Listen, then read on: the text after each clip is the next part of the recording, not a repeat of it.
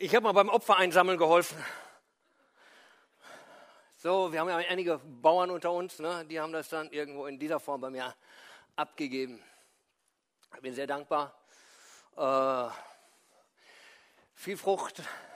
Äh, das meiste wirklich selbst geerntet aus meinem Garten. Ich muss sagen, äh, das nicht. Das ist vom Feld nebenan. Das ist vom Nachbarn. Das ist aus meinem Garten. Und äh, ja, einiges, ja, das ist nicht aus meinem Garten. So, wir haben verschiedene Sachen hier natürlich zusammengestellt. Und Erntedankfest, das ist klar, wir, wir feiern Erntedankfest. Und eben wie schon erwähnt wurde, die meisten von uns haben gar nicht mehr so viel mit der, mit der Ernte zu tun. Ich meine, Jonathan, da bist du neidisch von deinem Balkon, ne? Also, naja, auf meinem Balkon ist, wächst auch nicht so viel. Eben die einen oder anderen im Balkon oder auch selbst im Garten, wir sind nicht so die Gärtner. Und selbst wenn in meinem Garten, ich muss dazu sagen, ich bin eigentlich äh, Landschaftsgärtner von Beruf, äh, deswegen habe ich da vielleicht so ein bisschen eine, eine, Vorliebe dazu, auch so die, die Sachen so, ja, im Garten ein bisschen zu arbeiten. Dieser Kürbis allerdings äh, bei uns gepflanzt, er ist fremd gegangen, er ist dann auf Walzgrundstück groß geworden. Er ist also weit gerankt. Äh, aber es macht Spaß, etwas wachsen zu sehen. Und ich weiß nicht, wie es euch geht. Jetzt auch wenn wir hier so die, den Gottesdienst so erleben, ist doch schön, ne? So, du, du, siehst auch zum Beispiel die Kinder, du siehst sie wachsen, du siehst sie gedeihen, du siehst, wow, es ist noch viel besser als so ein äh, Kürbis oder so ein paar Äpfel oder irgendwelche anderen Dinge.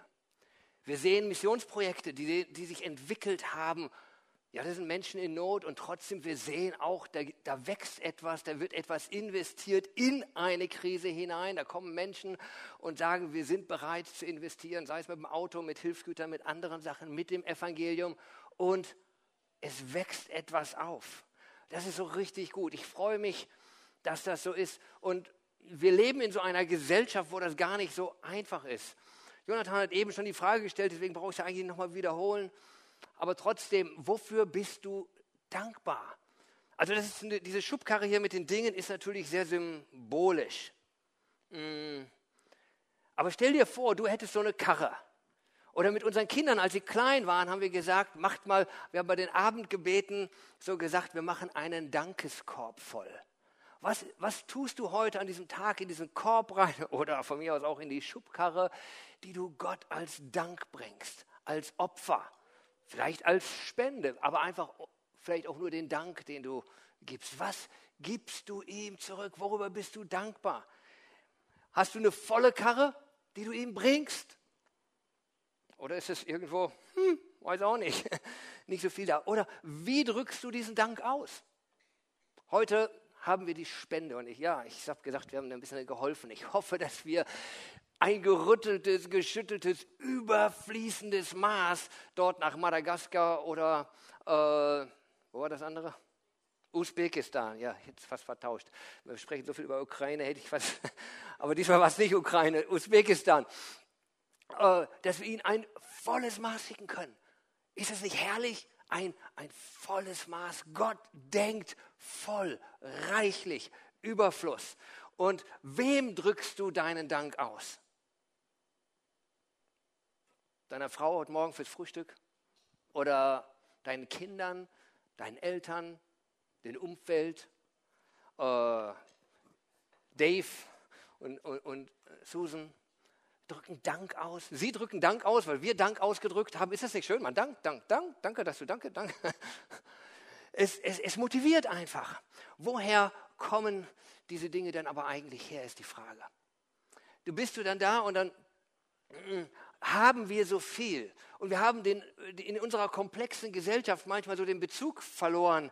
Äh, wir ernten nämlich ganz viel, und das war eigentlich auch schon immer so, und ich denke, es ist auch ein Stück weit Gottes Plan, dass wir nicht alles alleine machen. Ich muss nicht der totale äh, Selbstversorger sein. Äh, schon damals lebte der äh, Bauer von dem, mit dem Jäger im Tausch wahrscheinlich. Und ähm, wir müssen nicht alles alleine machen. Ja, wir dürfen voneinander uns ergänzen, Und trotzdem, wir leben inzwischen in so einer komplexen Gesellschaft, dass du gar nicht mehr weißt, woher kommen die Sachen. Wir haben da so Ketten, wie heißt das, äh, Lieferkettenverfolgung, wo kommt das eigentlich noch her? Das wissen wir ja gar nicht mehr. Und was ist eigentlich alles drin? Das wissen wir auch nicht mehr. Ich habe mir sagen lassen, wenn du die Packung liest und du nicht mehr lesen kannst, was drin ist, dann ist es nicht. Aber äh, das ist so komplex. Und du hast, wir, haben, wir haben den Bezug dazu verloren, wo kommt das her? Auch jetzt zum Beispiel diese Kürbis. Ich weiß das sehr genau, wo der herkommt. Ich erinnere mich, ich habe sogar den Samen von einem Kürbis genommen, den ich letztes Jahr von meiner Mutter gekriegt habe. Ich habe gedacht, okay, den behalten wir mal auf, packen wir ein Tütchen, trocknen wir. Und dann habe ich dieses Jahr in die Erde gehauen und es ist tatsächlich was geworden. Und es macht Spaß, etwas zu beobachten. Aber wir wachsen auf in einer Gesellschaft, die sehr komplex ist. Wir holen die Sachen aus dem Supermarkt, gegebenenfalls sogar aus dem Internet. Das muss so funktionieren. Wir haben ein Anspruchsdenken inzwischen, das muss alles makellos sein.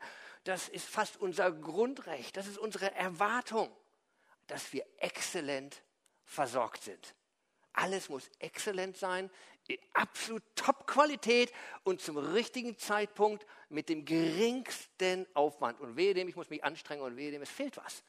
Anstelle des Danks ist dann schon die Beschwerde erstmal. Da sind wir Spezialisten natürlich in Deutschland, sich zu beschweren. Äh, deswegen gehen wir auch so beschwert durchs Leben. Was, aber was, jetzt, was sind geistliche Früchte? Wenn wir uns das anschauen hier, das ist natürlich symbolisch. Was sind denn geistliche Früchte in unserem Leben? Wir haben jetzt ein paar materielle Sachen angeschaut. Was sind geistliche Früchte in unserem Leben? Hast du ein geistliches Erntedankfest, was wir heute feiern können? Geistliche Früchte. Oh, da war doch was in der Bibel. Früchte des Geistes. Richtig. Es gibt Früchte des Geistes. Wir sprechen auch volksmündlich so im, im Volksmund so im, äh, die Reife. Der Mann oder die Frau ist eine reife Person. Ja, passt zu Früchten. Früchte des Geistes, die sind gereift. Und bei manchen braucht das noch ein bisschen Zeit. Die sind noch nicht ganz reif geworden. Wenn sie unreif sind, äh, dann heißt das auch, dass oft die Früchte des Geistes Mangelware sind und dass mit der Geduld, mit der Empathie, Barmherzigkeit, Weisheit oder Liebe oder vielen anderen Dingen vielleicht noch ein bisschen fehlt. Bei anderen ist es schon gut gereift und wir genießen das. Aber ich glaube, es gibt noch viel mehr geistliche Früchte. Mm, auch in Bezug auf die geistlichen Früchte glaube ich, dass wir in einer Zeit leben, wo die Sachen ja inzwischen sehr komplex geworden sind. Und äh, wir auch dort den Bezug zu dem, wie ist das entstanden, wo habe ich einen Samen gesetzt und wie ist das gewachsen und wo habe ich eine Frucht. Das haben wir auch fast so den Bezug verloren. Genauso wie ich für meine materiellen Dinge in den Supermarkt gehe äh, oder beziehungsweise mir die Sachen aus Internet, Amazon oder sonst wo bestelle, geistlich gesehen ist es fast ähnlich. Wir haben ein Anspruchsdenken, dass die Menschen müssen alle lieb und gut zu mir sein. Und das muss alles, und wehe, einer ist unhöflich. Das muss alles passen. Und äh, so für die geistliche Speise äh, gehe ich dann in die Kirche wie, wie, wie andere in den Supermarkt gehen, gehe ich jetzt in die Kirche. Und das muss vom Feinsten sein. Gut serviert, schön garniert. Und wenn es nicht gut genug ist, ich krieg's auch im Internet. Und ähm, wir haben so eine Erwartung auch da auf exzellente Versorgung. So die, die geistliche Schubkarre muss gut voll sein und serviert sein. Nicht schlecht. Lasst uns geistlich speisen. Ich hoffe, das tun wir wirklich. Nur wenn wir jetzt Erntedankfest feiern, dann ist es ja mehr, als dass wir nur irgendwo sagen, lasst uns schön schlemmen. Sondern Erntedankfest hat ja auch eben was mit Ernte zu tun. Und die Bibel sagt durchaus sehr viel über die Ernte. Aber wenn wir über die Ernte nachdenken, müssen wir auch fragen, wo kommt die her? Was war da eigentlich am Anfang? Und wer sich mit der Ernte beschäftigt, der kommt an der Saat nicht vorbei. Und ob das geistlich oder physisch ist, ich möchte heute mal Gott als den Gärtner vorstellen. Gott, der Gärtner. Ich habe mich bewusst ein bisschen robust hier angezogen, dass es zu meiner Schubkarre passt. Mit der Erde haben wir es mal sein lassen hier. Äh, und Gott spricht schon im ersten Kapitel der Bibel. Da heißt es, ich fasse das so ein bisschen zusammen, und Gott sprach und alles Gras, Kräuter, Obstbäume etc. entstand, welches Samen gab. Also Gott ist der Gärtner, ne? aber wie gärtnert er denn? Habt ihr darauf geachtet? Es heißt am Anfang, und das sehen wir in der Schöpfungsgeschichte an verschiedenen Stellen, und Gott sprach. Und dann entstand das Ganze. Wenn wir die Geschichte in Matthäus 13, werde ich heute an einigen Punkten drauf zu sprechen kommen. Das ist diese Geschichte, wo Jesus das Gleichnis erzählt mit dem vierfältigen Acker. Erinnert ihr euch? Er nimmt den Samen und er streut ihn aus. Einiges fällt auf den Weg, einiges fällt auf flaches, also auf wenig Erde und anderes fällt unter Unkraut und einiges fällt auf den guten Acker und das gedeiht dann unterschiedlich. Die ersten drei eben weniger, fast gar nicht und dann geht es irgendwann ein und auf dem letzten wächst es und gedeiht es. Und dann sagt er zum Schluss, und der Clou der Geschichte ist, der Samen ist das Wort. Der Samen ist das Wort. Und ich glaube, die Bibel passt hinten und vorne zusammen, vorne und hinten zusammen. Und wenn wir das am Anfang auch verstehen, dann heißt es eigentlich schon im ersten Kapitel, der Same ist das Wort. Und Gott sprach und die Dinge wuchsen, weil sein Wort ist ein Same. Man fragt, was war jetzt zuerst, die Pflanze oder der Same? Der Same.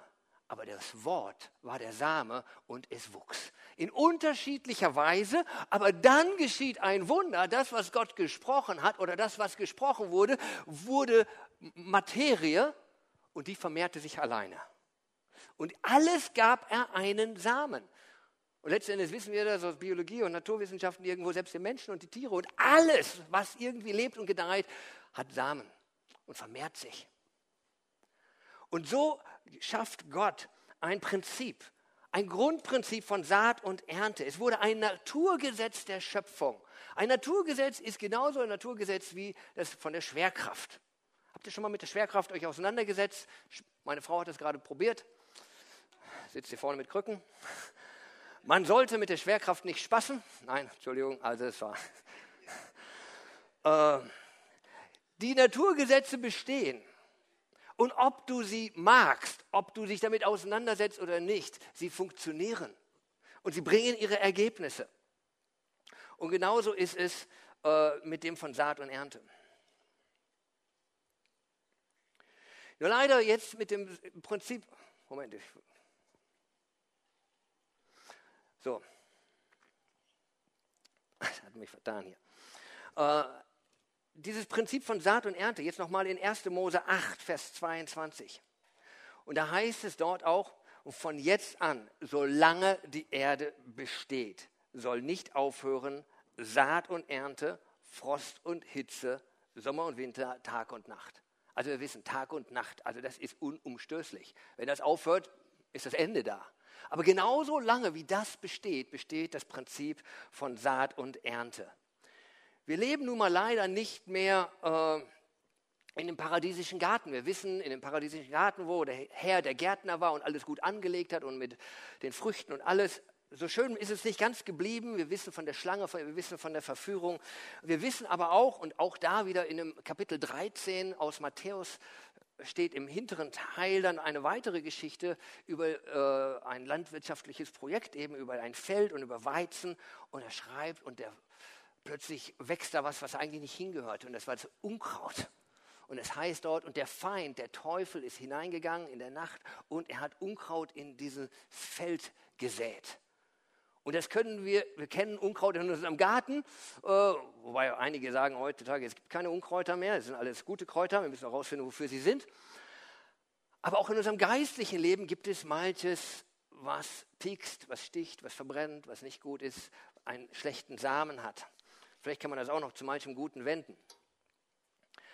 Auf jeden Fall, wir leben geistlich gesehen oder auch physisch gesehen, wenn wir diese Welt anschauen, in einem verwilderten Garten, in dem, in, ein, in dem schlechte Samen sind, in dem gute Samen sind. Und wir leben nach dem Prinzip von Saat und Ernte. Und in Hosea 8, Vers 7 heißt es da schon, äh, wer Wind sät, wird Sturm ernten. Kennt ihr das?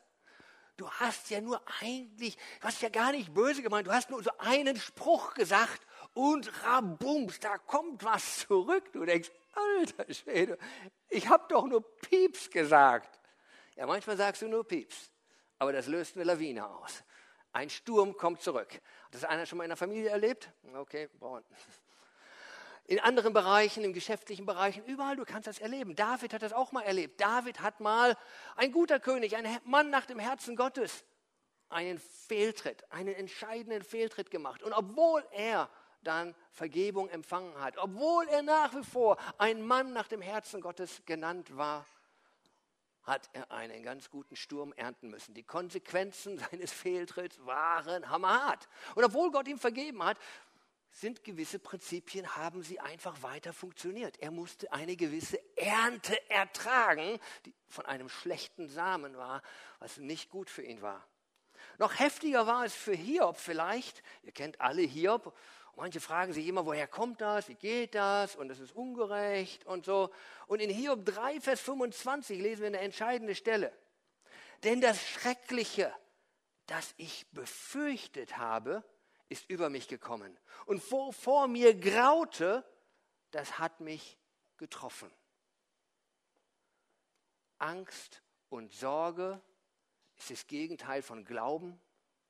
Und wir öffnen die Tür für den Feind.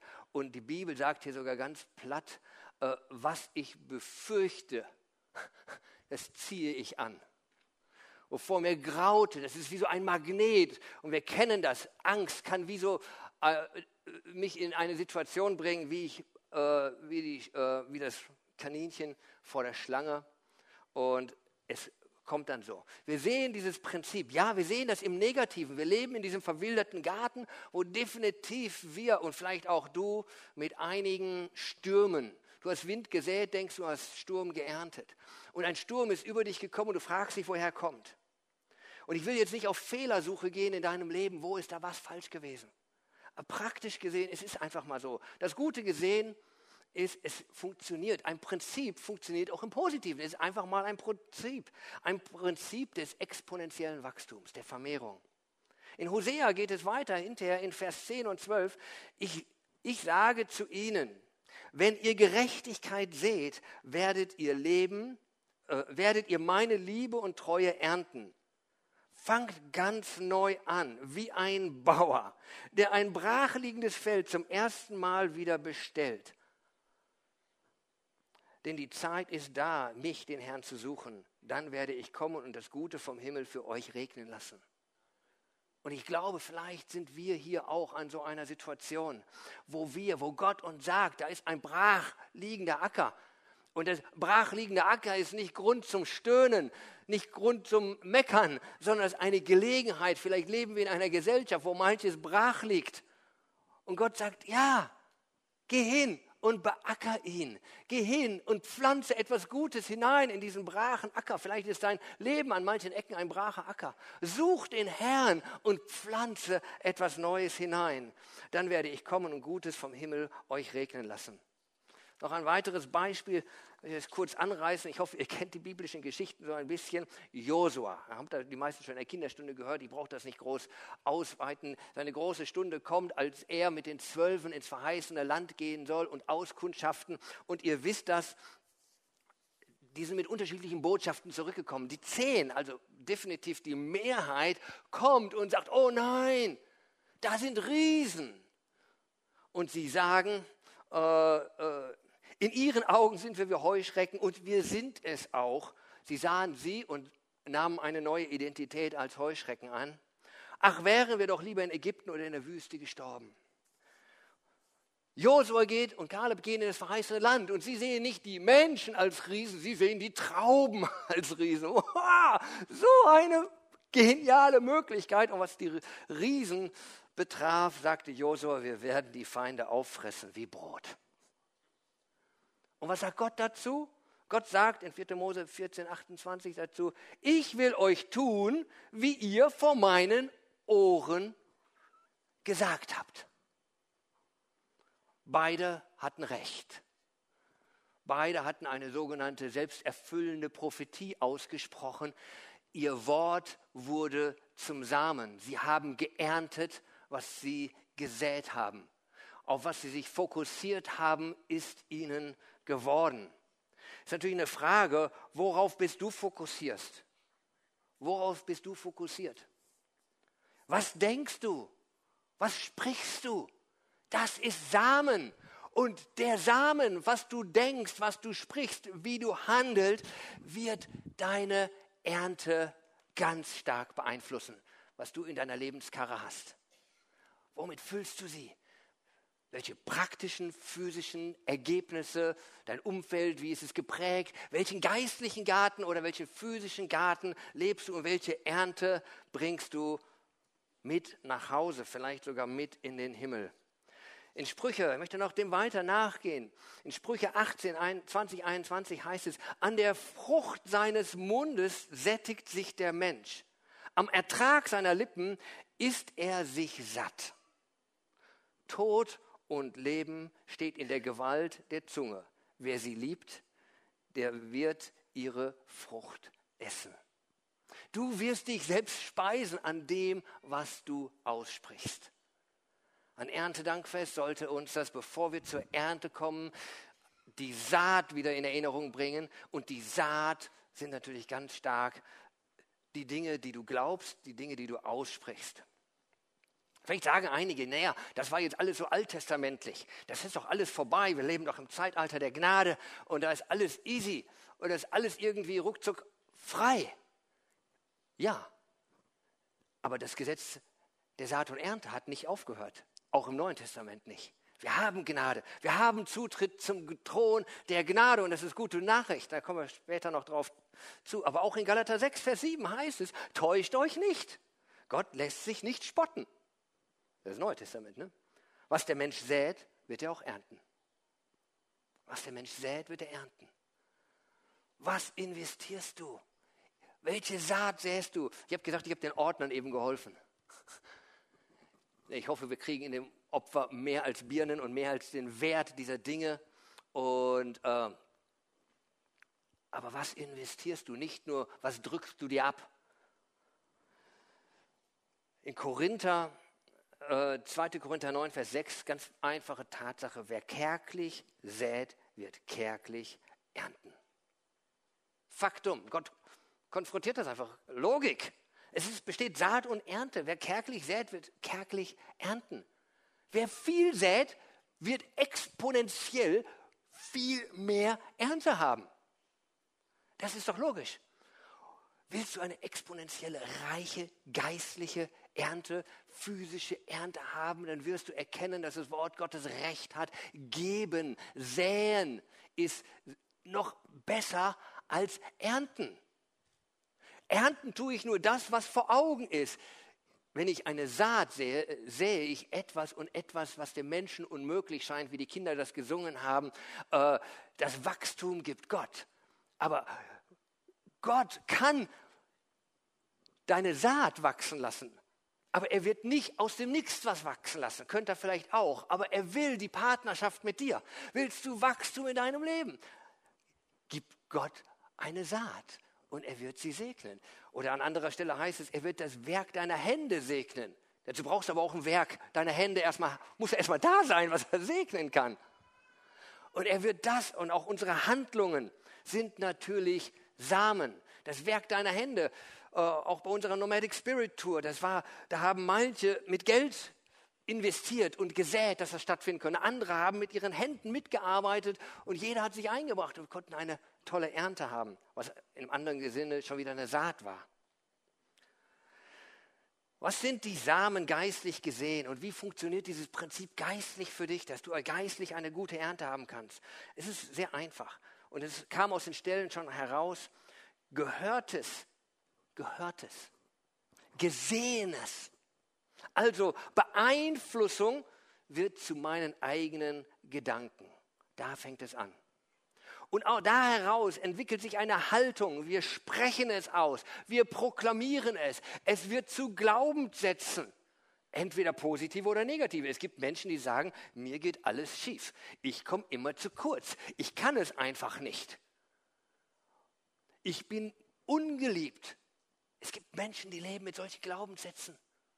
Ich bete nur, Herr, erbarme dich, öffne ihnen die Augen, öffne, wenn du das bist, keine Anklage, aber dies ist der Tag der Freiheit, wo du dich von dieser negativen Saat trennen kannst. Weil das gebiert den Tod. In deiner Zunge ist die Kraft für Leben und Tod. Benutze sie zum Leben, indem du sagst, danke, ich bin geliebt. Gott hat mich gemacht und wunderbar gemacht mit meiner Gabe und ich werde sie geben.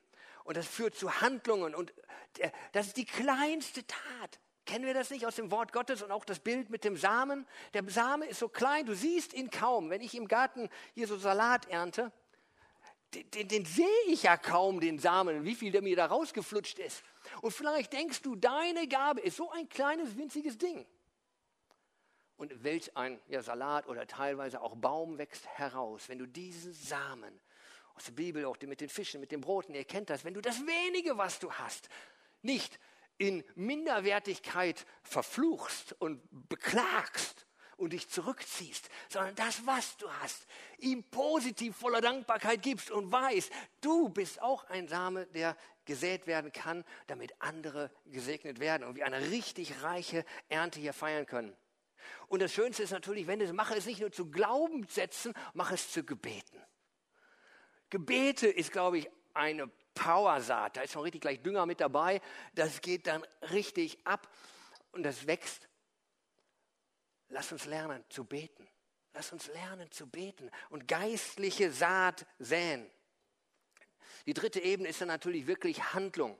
Handlung kann ja schon wieder in dem Sinn einerseits eine Frucht sein und im nächsten Moment, und das ist genauso, ich habe hier äh, noch so ein bisschen Weizen oder sowas mitgebracht, oder was ist das? Sechskornmischung. Gut, nicht aus unserem Garten. da fragst du dich, ist es jetzt Saat oder Ernte? Es ist beides. Ich kann es essen, ich kann Mehl machen und ich kann es säen. Und genauso ist das in unserem Leben. Äh, das, was du, äh, dein, deine Handlungen sind in einer Weise, ist es schon die Ernte deines Gedankens. Versteht ihr? Ein Gedanke hat mich geführt, etwas zu bewegen, es zu meinem Wert zu machen, zu, zu etwas zu machen, worüber ich spreche, und dann tue ich es.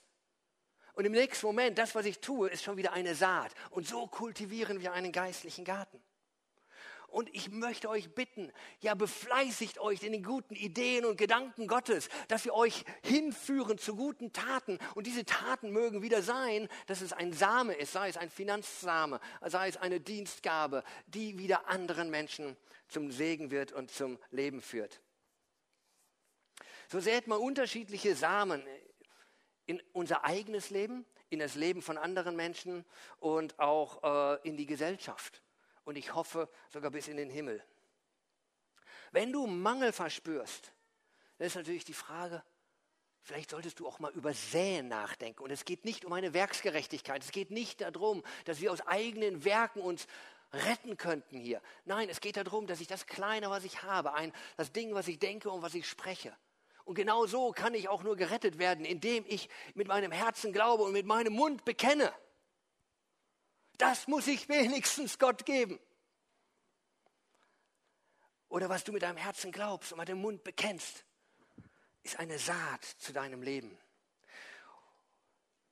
Beim, beim, Wachstum muss man merken, es gibt unterschiedliche, auch in der Medizin, im Biologischen heißt das, glaube ich, gleich Karenzzeit. Es ist ein Unterschied, zum Beispiel, wenn ich den Salat habe, ich glaube, das ist irgendwas bei 10, 20 Tagen oder was, ne? bis das Pflänzchen da rauskommt, 30 Tage, kann ich das Ding fast essen. Wenn ich so einen Apfel oder einen Birnbaum habe hier, bis ich ernten kann, das ist ja mindestens mal fünf oder vielleicht sogar zehn Jahre. Bei dem Brokkoli und anderen Sachen geht es länger. Ich habe extra mein Holz mitgebracht.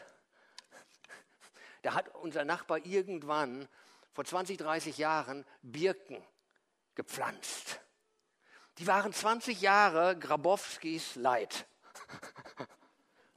Und ich komme und säge sie ab, darf sie endlich absägen und habe eine gute Ernte und kriege, glaube ich, mindestens zwei Winter, komme zwei Winter warm durch, äh, äh, ja, durch, die, durch die Winterzeit. Ne? Äh, gutes Kaminholz. Und was will ich sagen?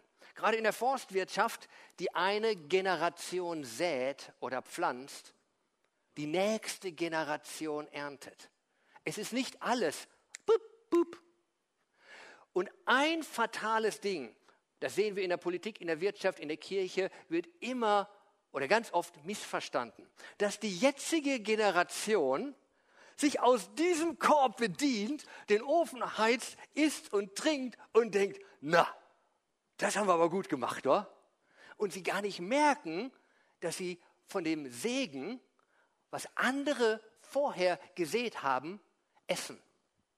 Und während sie so da schmausen und das irgendwo, was die Generation vorher rein investiert hat und vielleicht sogar darunter gelitten hat, hauen sie dort in den Ofen, kuscheln sich warm ein, merken nicht, dass sie vielleicht die Zeit des Säens und des Kultivierens vergessen. Wenn wir zu lange von dem Segen derer leben, die vor uns und in uns investiert haben, kommt irgendwann eine Lücke. Und ich bete um Erbarmen, dass wir nicht eine Lücke kreieren aus unserer Konsumgesellschaft. Wir sind so konsumorientiert, jetzt zu verbrauchen. Und ich bete, dass wir es praktisch und geistlich wieder verstehen an Erntedankfest, dass wir investieren, dass wir säen, dass wir gießen, dass wir warten. Das ist natürlich eine Frage, wann und wie geht so ein Same auf? Hier bei dem Salat kann ich auf das Tütchen gucken, das heißt dann irgendwie so und so säen, nach 30 Tagen hast du dein Ding. Das steht in der Bibel nicht so dabei. Das ist sehr unterschiedlich. Und auch in der Natur ist es sehr unterschiedlich, obwohl es sehr einfacher herauszufinden ist. Ich habe mir sagen lassen, ich weiß nicht, Kresse, ich glaube, die ist nach einem Tag. Ne? Kresse, du, du säst sie nach einem Tag oder zwei Tagen, wächst die, dieses schöne grüne Kraut in der Küche. Ne? Habt ihr schon mal vom Bambus gehört?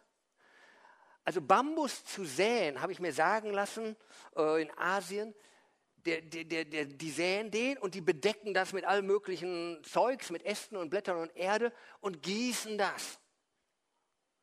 Ein Monat, zwei Monate, ein halbes Jahr, ein Jahr, das nächste Jahr und noch ein Jahr. Und damit die Predigt nicht zu lange wird, sage ich das schnell. Sechs Jahre. Sechs Jahre gießen die das Ding jeden Tag. Und es kommt nichts. Und an einem Tag, irgendwann kommt ein Tag und die Sprossen kommen hindurch und dann macht er ein Wachstum von einem Meter am Tag und geht in die Höhe. Es gibt verschiedene Bambusarten, da mag es jetzt irgendwie Unterschiede geben, aber so habe ich es mir sagen lassen. Ich habe es nicht selbst ausprobiert. Und irgendwann, als ich das hörte, habe ich gedacht, das ist wahrscheinlich, zum Beispiel mit der Kresse. Soll ich euch mal sagen, welche geistliche Frucht so eine kurze Karenzzeit hat und noch kürzer? Guck mal, sie funktioniert schon. Ein Lächeln. Ein Lächeln. Du willst mehr mit freundlichen Menschen umgeben sein? Hey, it's easy. Smile. Smile. Was du säst, wirst du ernten. Alle so unfreundlich heute. Du, alle gehen dir aus dem Weg. Du denkst was falsch. Du kannst das säen, das ist sehr schnell. Beten wir für Erweckung, kann das eher sein, dass wir irgendwie in diese Liga einsteigen. Oder in den, mit dem Bambus. Ups. Wir können das nicht genau kalkulieren, aber wir können investieren. Wir können im Glauben investieren und wir können wissen, dass es aufgeht. Auch wenn wir nicht genau wissen, wie es aufgeht und wann und wo, in welcher Form, das, was wir geistlich investieren. Aber eins ist sicher, Gott lässt sich nicht spotten. Was du säst, das wirst du ernten. Und selbst wenn ich es nach meinem Tod ernte, wir waren jetzt gerade auf einem Evangelism Summit von der Billy Graham Association und wir haben ein Buch geschenkt gekriegt von äh, Franklin Graham und hinten steht ein netter Spruch drauf von, äh, und da, das war ganz offensichtlich geschrieben, bevor Billy Graham gestorben ist und da stand hinten drauf, eines Tages werdet ihr hören, dass Billy Graham tot ist. Glaubt kein Wort davon. Er ist lebendiger als je zuvor. Er wohnt nur an einem anderen Ort. Ich fand das herrlich. Wir investieren und unsere Saat und Ernte reicht bis in die Ewigkeit hinein. Lasst uns nicht so instant orientiert sein, lasst uns glaubensorientiert sein. Und das ist mir ganz wichtig. Da komme ich zum letzten Punkt. Oder ich möchte noch dazu sagen, auch ich möchte euch wirklich ermutigen zu säen. Auch die geistlichen Tugenden. Wir sprechen in der Bibel, das ist ein alt, altmodisches Wort. Tugend, was heißt das denn irgendwo? Das ist wie äh, Pflichten oder das ist wie Charaktereigenschaften, Dinge, die ich tue. Man nennt das auch äh, Protokoll, also jetzt nicht das Protokoll, was ich schreibe, sondern die, die Verhaltensmaßnahmen, in der die Bibel so viel von spricht. Aber das ist nicht ein Pflichtding, was ich tun muss, nur aus Kadavergehorsam, weil es schön ist, sondern verstehe doch mal das aus der Sicht des Gärtners. Gott, der Gärtner. Ein, kein Bauer sagt, jetzt muss ich schon wieder dieses gute Zeugs alles da in die Erde versenken. Jetzt muss ich das alles schon wieder wegschmeißen. Denkt kein Bauer. Aber wir denken so, jetzt müssen wir schon wieder was abdrücken. Ja, du hast das nicht verstanden, wenn du so denkst. Jetzt muss ich schon wieder dienen. Du hast irgendwas nicht verstanden. Du darfst etwas multiplizieren, du darfst etwas zum Leben erwecken, du darfst an einem göttlichen Prinzip Anteil nehmen. Verstehst du? Lass uns die Dimension von Saat und Ernte, dem Grundgesetz, was am Anfang an da war, genauso wie Schwerkraft, erkennen und gebrauchen, damit es uns und unserem Land, unseren Familien, unserer Gemeinde zum Leben dient. Ich möchte auf den letzten Punkt kommen und dann abschließen. Gott hat das Prinzip von Saat und Ernte nicht nur im Neuen Testament nicht aufgehoben, er hat es sogar erfüllt. Er hat es erfüllt. Gott schenkt der Welt die Frucht seiner Herrlichkeit. Noch einmal. Er hat sie uns am Anfang gegeben, wir haben es verdorben. Und er schenkt dieser Welt noch einmal die Frucht seiner Herrlichkeit. Er sendet seinen Sohn Jesus. Und sie essen von dieser Frucht, sie essen von dieser Frucht, von der Heilung und von all den schönen Dingen, sie essen davon, aber sie verachten den Kern. Und der Kern wird verworfen in die Erde geworfen. Und Gott war nicht der grausame Richter, der seinen Sohn schlachtete. Gott war der Gärtner, der einen Samen zum Leben säte. Und der Samen fällt in die Erde. Und die Erde und der Boden, das sind wir. Und was machst du mit Jesus, dem Samen Gottes, der in dein Leben fällt? Und ich stand vor kurzem in unserem Garten und ich sah diese Bombe hier, diesen dicken, fetten Kürbis. Und ich dachte, ey, ich habe nur so ein kleines Ding, so ein kleines Ding gesät. Ich habe mich eine Frage gestellt, ganz praktisch, ich bin ein bisschen logischer Mensch, rein physisch. Wo kommt diese ganze Materie her? Wo kommt diese ganze Materie? Mein ganzer, da war so viel Zeugs. Und ich erkannte eins, das Samenkorn fällt in die Erde und es löst sich auf, es verwandelt sich, es keimt in der Erde. Und es treibt seine Wurzeln in die Erde. Versteht ihr, wovon ich spreche? Von Jesus. Jesus fällt in mein Leben. Er löst sich auf in mir. Er greift in mich hinein. Er wurzelt in mir. Er keimt in mir und bringt eine Frucht heraus. Und wisst ihr, was die Frucht ist? Umgewandelte Erde. Wisst ihr, was diese Kürbis ist? Umgewandelte Erde. Wisst ihr, was das ist? Umgewandelte Erde. Alles umgewandelte Erde. Und wisst ihr, so geschieht, dass wenn wir geistliche Frucht bringen, dann ist das ein umgewandelter Achsel. Ich war Erde. Aber Jesus ist in mich hineingefallen und bringt eine Frucht hervor. Eine Frucht zum Leben. Und du darfst diese Frucht sein. Ja, wir sprechen Fluch und Segen, wir ernten, was wir säen. Das ist die eine Ebene. Die andere Ebene, Jesus selbst ist das Korn, was in dein Leben fällt. Nimmst du ihn an? Wir wissen, nicht jede Saat geht auf, nicht jede schlechte Saat geht auf. Und ich hoffe, dass du verschlossen bist, einen verschlossenen, betonierten Boden hast für schlechte Saat. Dann perlt sie ab. Und du gehst durch eine böse Welt und es perlt ab. Du bist nicht offen dafür. Es gibt so Leute, die gehen durch die Welt und denken, uh, uh, uh, wie weit kann ich gehen? Und sie öffnen ihren Herzensboden für schlechte Saat. Aber du kannst auch nicht verschließen. Aber du kannst offen sein für die gute Saat und sie aufgehen lassen in deinem Leben. Und sie bringt 30, 60, 100-fach oder wenn wir wirklich genau gucken, tausendfach, millionenfach Frucht. Und das ist der Same, der in dir aufgeht. Und Jesus verwandelt dein Leben. Möchtest du dich verwandeln lassen durch Jesus? möchtest du diese gute Frucht bringen und dann nicht nur, dass du in Ewigkeit lebst und Früchte der Gerechtigkeit und Veränderung des Reiches Gottes mit oder vielleicht sogar ganz viele Menschen mit in die Herrlichkeit nimmst. Meine Frau hat sich mit acht Jahren bekehrt. Eins der ersten Dinge, die sie verstanden hat, war, wow, das ist so kostbar, das kann ich nicht für mich alleine behalten. Ich will ganz viele Menschen mit in den Himmel bringen. Dein letztes Hemd hat keine Taschen. Silber und Gold bleibt hier. Häuser bleiben hier. Aber du kannst eine Frucht mit in die Ewigkeit bringen. Und ich möchte, dass wir diese Frucht mit in die Ewigkeit bringen. Ich möchte zum Abschluss, dass wir beten. Und in der Bibel heißt es, es kommt eine letzte Ernte. In Offenbarung lesen wir darüber und sie wird kommen. Und dann ist das die Frucht für die Ewigkeit. Freust du dich? Bist du bereit? Hast du gesät? Hast du empfangen? Lass uns gemeinsam aufstehen zum Gebet.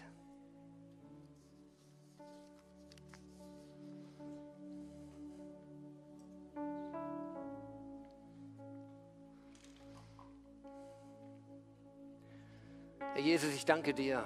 Du bist der Gärtner dieser Welt.